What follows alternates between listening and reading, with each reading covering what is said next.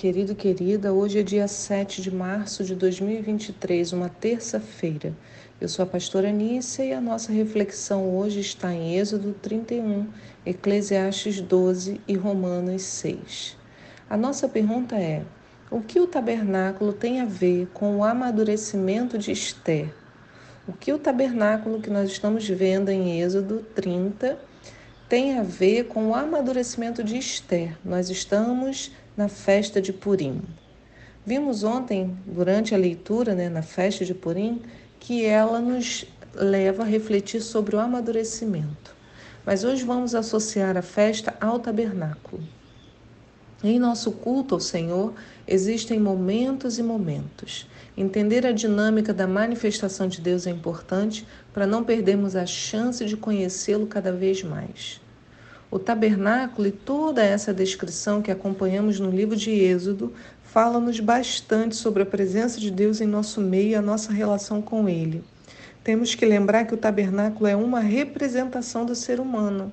Assim como nós, corpo, alma e espírito, o tabernáculo possuía três partes: o pátio, o santo e o santíssimo, o santo dos santos.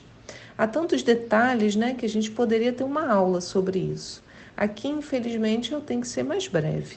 Mas em segundo, segunda carta de Pedro, nós lemos sobre essa analogia no capítulo 1, no verso 13. Pedro diz assim: Contudo, considero fundamental, enquanto estiver no tabernáculo deste corpo, despertar a vossa memória. Então, Pedro faz essa analogia, né? O nosso corpo é o tabernáculo. Então veja, se entendermos os detalhes do tabernáculo, teremos uma visão bem profunda da relação de Deus com a gente. E hoje eu quero falar sobre o altar que ficava no lugar santo, né, antes de entrar no Santo dos Santos. Já falei sobre ele uma vez e vou voltar, vou voltar a Êxodo 30, texto de ontem, para falar novamente. Diz no verso 1 assim: Farás também um altar para queimares nele incenso, de madeira de acácia o farás. Cobrirás de ouro puro a parte superior, todos os lados e as pontas, e farás uma moldura de ouro ao seu redor. Porás o altar defronte do véu, que está diante da arca da aliança, perante o propiciatório, que é a sua tampa, e está sobre o testemunho, onde me encontrarei contigo. Arão fará queimar incenso aromático sobre o altar todas as manhãs, assim que vier cuidar das lâmpadas, e também quando acendê-las ao cair da noite será um incenso perpétuo diante do Senhor pelas vossas gerações. Então, observe que esse altar ficava em frente à arca da aliança, mas do lado de fora do véu. E o que se fazia nele? Queimava-se incenso. E o que, que significa incenso? A nossa oração ao Senhor. Nesse altar, o último passo para se chegar à presença de Deus não era feito nenhum tipo de holocausto nem oferta apenas o louvor e adoração ao Rei dos Reis através das nossas orações. Há diversas partes da Bíblia que falam sobre a oferta de incenso como algo nobre, relacionado à honra e à adoração. Apocalipse 5, no verso 8, diz: Ao recebê-lo, os quatro seres viventes e os vinte e quatro anciãos prostraram-se diante do cordeiro. Cada um deles tinha uma harpa e taças de ouro cheias de incenso, que são as orações dos santos. Então vê, né? O incenso são as orações do santo. Um Salmo 141, no verso 2 diz: Que a minha oração seja como incenso diante de ti, minhas mãos erguidas, oferenda vespertina. Então a nossa oração sobe como incenso, né? E diz que é um incenso agradável ao Pai. Deus se agrada da nossa oração. Em Malaquias 1:11 diz: "Pois do oriente ao ocidente, grande é o meu nome entre as nações. Em toda parte incenso é queimado, e ofertas puras são trazidas ao meu nome, porque grande é o meu nome entre as nações, diz o Senhor dos Exércitos. Então, vê que o Senhor está associando a adoração a Ele, né? Grande é o meu nome, então todos vêm me adorar, ao incenso que é queimado. E uma vez por ano, a gente viu na semana passada, Arão fazia um rito de expiação com sangue nas pontas do altar. Arão fazia o que Jesus já fez, né? Ele santifica aquilo que é entregue. E o que, que isso tudo quer dizer? Queridos, há um processo para nos apresentarmos a Deus. Inicialmente, há todo o pátio para sacrifícios e pedidos de perdão. Então, lá no pátio, a questão do perdão dos pecados é resolvida. Só que a gente tem que avançar, deixando tudo isso para trás. Né? Nesse momento que a gente avança, não há mais nada que devemos fazer a não ser romper em louvor e adoração. Quando chegamos nesse estágio, não é hora mais de pedir perdão, de lembrar que fez isso ou aquilo errado. Essas questões já foram resolvidas lá no pátio. Quando chego no santo, no santo dos santos, é momento de entrega, para que então a presença de Deus se manifeste. Sem entrega, sem incenso, certamente não haverá presença. Por isso que o incenso era feito de modo contínuo, todos os dias. Todos os dias eu vou à presença do Pai em adoração, através da minha oração. E isso vai me habilitar a trazer a presença de Deus manifestado no Santo dos Santos. Então, isso nos remete à história de Purim, que vimos ontem na leitura online do livro. Tanto Mardoqueu ou Mordecai, né, depende da versão da sua Bíblia, e Esté avançaram simplesmente porque permitiram que Deus os tratasse e os usasse. Ao se colocarem à disposição, eles saíram do pátio em direção ao crescimento. Então, Esther, insegura, quando foi chamada a se posicionar, teve medo.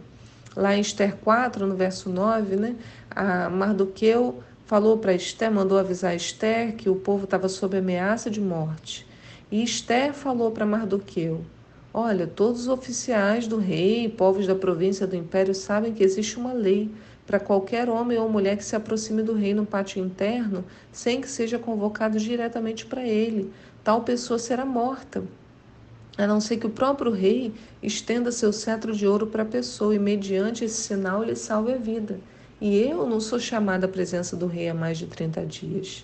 Né? Ela tinha um, um chamado e um propósito, mas a, a ameaça à sua própria vida a impedia de enxergar isso. Né? Não, Esther não tinha reconhecido ainda que Deus a havia colocado naquela posição Nesse momento, Esté ainda estava no pátio, mas seu primo Mordecai lhe dá um choque de realidade, como ontem nos falou a Havana, né? E Esté decide empunhar as armas que possuía, como disse o pastor Gudson, convocar o jejum e a oração do povo. E essa retaguarda deu a ela, né, como Rebeca mencionou, deu a ela as condições necessárias para crescer. E ela então pede ao povo que ore, né, e aí essa vai haver uma espera para o que o Senhor vai fazer, como o Sandro também mencionou. Então todos nós passamos por isso, uma dificuldade, uma luta e a possibilidade de amadurecer.